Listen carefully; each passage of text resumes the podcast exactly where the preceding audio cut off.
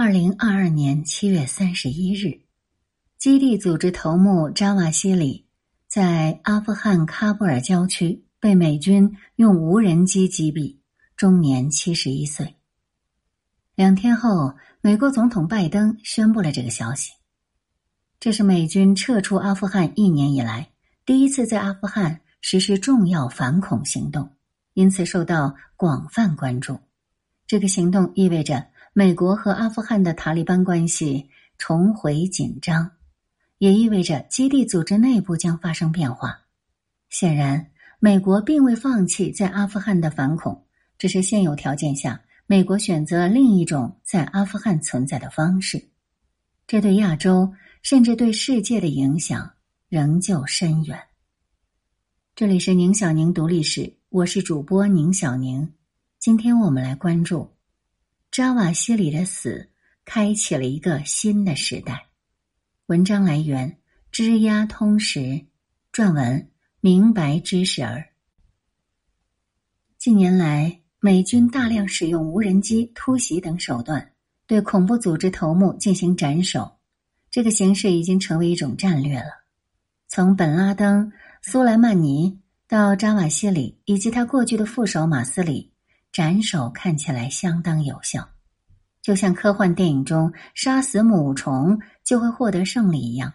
美国期待斩首能够削弱甚至摧毁整个恐怖组织，尤其是利用无人机，用极低的成本获得极高的战略果实，看起来。也相当划算，但是现实却没有如想象中那样发展。恐怖组织并没有因为群龙无首就瓦解衰落，相反，他们反而道高一尺，魔高一丈，发展趋势逐渐地下化、复杂化、平民化。不过，在现阶段，美军已经撤出阿富汗，只在阿富汗北部几个国家拥有少量驻军。在这种前提下，斩首。仍会是美国使用的主要反恐手段。扎瓦西里被击毙，提醒了世界：美军在阿富汗地区仍然具有军事力量，且仍然在坚持反恐，只是形势发生了变化。这对于阿富汗和周边国家来说都意义重大。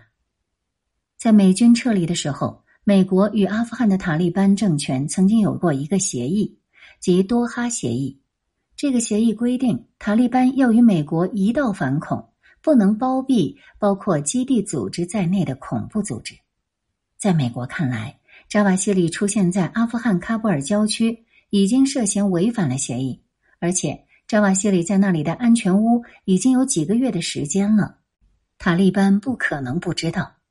而在塔利班看来，美国的军事干预也同样违反了多哈协议。对塔利班政权的存在完全无视，如此一来，美国在撤军一年后与阿富汗的关系再次紧张。这个问题说穿了，还是多哈协议的规定过于模糊，只是美国撤军时必要的走形式。可是击毙扎瓦西里，打破了一年以来的模糊空间，势必重新掀起阿富汗地区的权力争夺。看上去，这是美国、阿富汗对于基地组织的决心和态度不一致，但实际上却会以阿富汗为阵中，不断向四周辐射，从而波及全世界。美国与阿富汗的关系重回紧张，首先影响到的就是塔利班和基地组织。塔利班和基地组织都不是铁板一块的，组织内部都有强硬派和温和派。塔利班当中的实用主义者认为，如果要使塔利班在阿富汗站稳，就必须与美国保持稳定关系，要与基地组织保持距离。这样的观点，在基地组织的强硬派看来，就是对伊斯兰世界的背叛。同样，击毙扎瓦西里也会被基地组织强硬派怀疑是塔利班的出卖。塔利班在未来必须与基地组织重塑关系。而这需要看美国在阿富汗的决心。如果美国并不向阿富汗施压，要求其与基地组织划清界限，那么塔利班还可能对基地组织的活动视而不见，甚至包庇。毕竟，塔利班和基地组织本来同源，都是在苏联入侵阿富汗时建立，而且互相帮助过。在立场上，也许二者有不同。基地组织创始人本拉登是一位国际主义者，支持全世界伊斯兰圣战运动，并不限于阿富汗。而塔利班的成员都是阿富汗东部和南部的普什图人，他们的主要理想是在阿富汗掌权，一步步扩展。在宗教上，二者相对比较类似，都是原教旨主义，接近瓦哈比派。另外，他们还有共同的敌人。就是更为极端的伊斯兰国，后者完全敌视一切与自己不同的思想，不仅对西方世界进行恐怖活动，也攻击什叶派，甚至攻击逊尼派的其他派别。而基地组织和塔利班都会一定程度上对立场不同的逊尼派有所宽容。塔利班和基地组织这样微妙的联系很难被彻底撕裂。而美国这次显示出对阿富汗的重新干预，正在试图破坏二者的联系，减少灰色地带。除此之外，美国还可能借此重塑中亚、南亚秩序。在阿富汗事务上，美国最大的阻碍从来不是恐怖组织，而是巴基斯坦。塔利班之所以可以不断左右阿富汗局势，是因为它代表了阿富汗百分之四十二的普什图族，也是阿富汗最大的族群。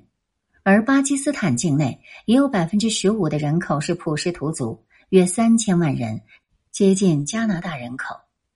巴基斯坦是距离阿富汗最近的伊斯兰教逊尼派国家，其境内百分之八十穆斯林都是逊尼派穆斯林。更重要的是，巴基斯坦还是有核国家，而且对西方世界怀有敌意，所以巴基斯坦几十年来。成为了塔利班和基地组织的天然庇护所。简单来说，过去二十年，塔利班和基地组织一旦在阿富汗行动，就立刻可能被美军消灭；但一旦前往巴基斯坦，性质就改变了。美国要想在巴基斯坦境内反恐，其实也就相当于进入了一个有核国家。正因如此，塔利班和基地组织总是在阿富汗和巴基斯坦边界活动。只要发现情况不对，就可以随时躲进巴基斯坦。还有一种说法是，巴基斯坦不仅袒护这些组织，甚至这些组织本身就是巴基斯坦培育的。有大量证据显示，塔利班成员都曾经在巴基斯坦的宗教学校接受教育，待到教育完成，就送往阿富汗成为战士。巴基斯坦塔利班运动的领袖马哈苏德。就曾从巴基斯坦出发到阿富汗参加当地运动，阿富汗前总统卡尔扎伊则曾去巴基斯坦募款。巴基斯坦与阿富汗关系密切，美国如果想要在中亚、南亚铲除恐怖组织，就势必要时时刻刻与巴基斯坦打交道，而巴基斯坦在更大范围内与其他大国有着密切关系。比如，巴基斯坦与中国关系较好，敌视印度。如果美国在对中国和印度的态度上改变，都将影响巴基斯坦，从而干预阿富汗塔利班和基地组织。也就是说，美国在世界其他地方的举动都将改变阿富汗；反之，在阿富汗的存在方式也将改变世界。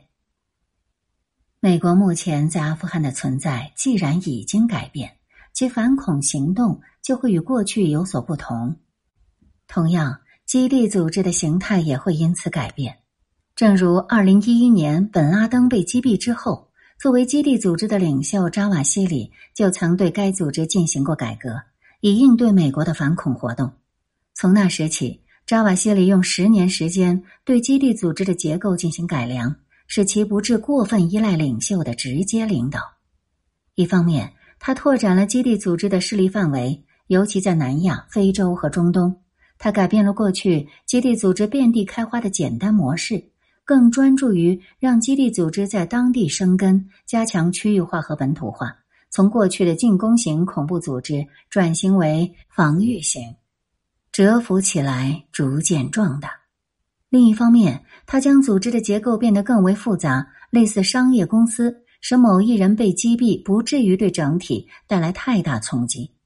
而他自己就有可能的两个接班人，一个是炸药专家赛义夫·阿德尔，一个是马格里比。在扎瓦西里死后，他们面临着继续扎瓦西里的道路，还是重新开始进攻。这一切都会与美国下一阶段反恐活动的方式和决心相关联。同时，在二十一世纪的第二个十年，全球恐怖组织也都在更新迭代。比如，伊斯兰国招募战士的方式就是通过社交网络。在二零一五年，巴黎发生了一次震惊世界的恐怖袭击，造成了二十六个国家的一百二十七人遇难，幕后黑手。就是伊斯兰国，这个二战以来法国遭受的最大灾难，就是由伊斯兰国在网络上煽动和招募的志愿者完成的。美国的斩首方式很可能引起全球恐怖组织的再一次改变，其组织形态将更加隐秘，更加难以消灭。从本质上来说，恐怖主义总会改头换面，继续存在。这背后的原因并非宗教。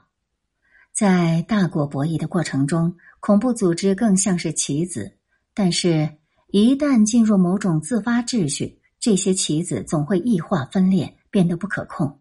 但从本质而言，只要大国之间还有敌对关系，恐怖组织就不会消亡。而在二零二二年，俄乌战争等世界性事件永久改变了大国之间的关系。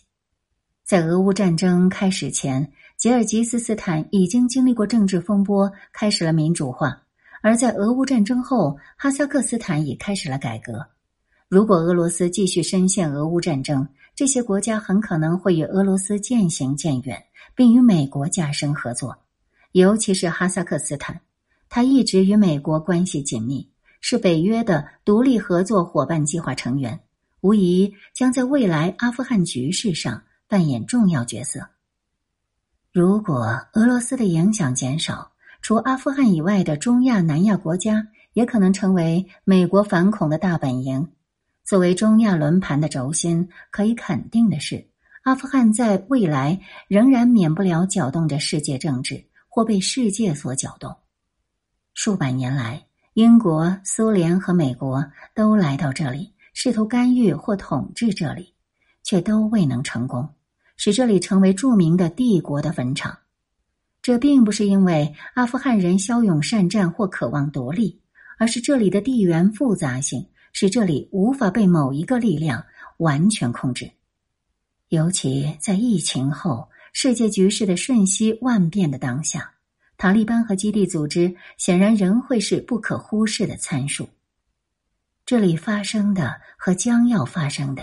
都无疑将改变世界，恐怖主义会长期存在，也会改头换面，反恐也是一样，在未来，一切皆有可能。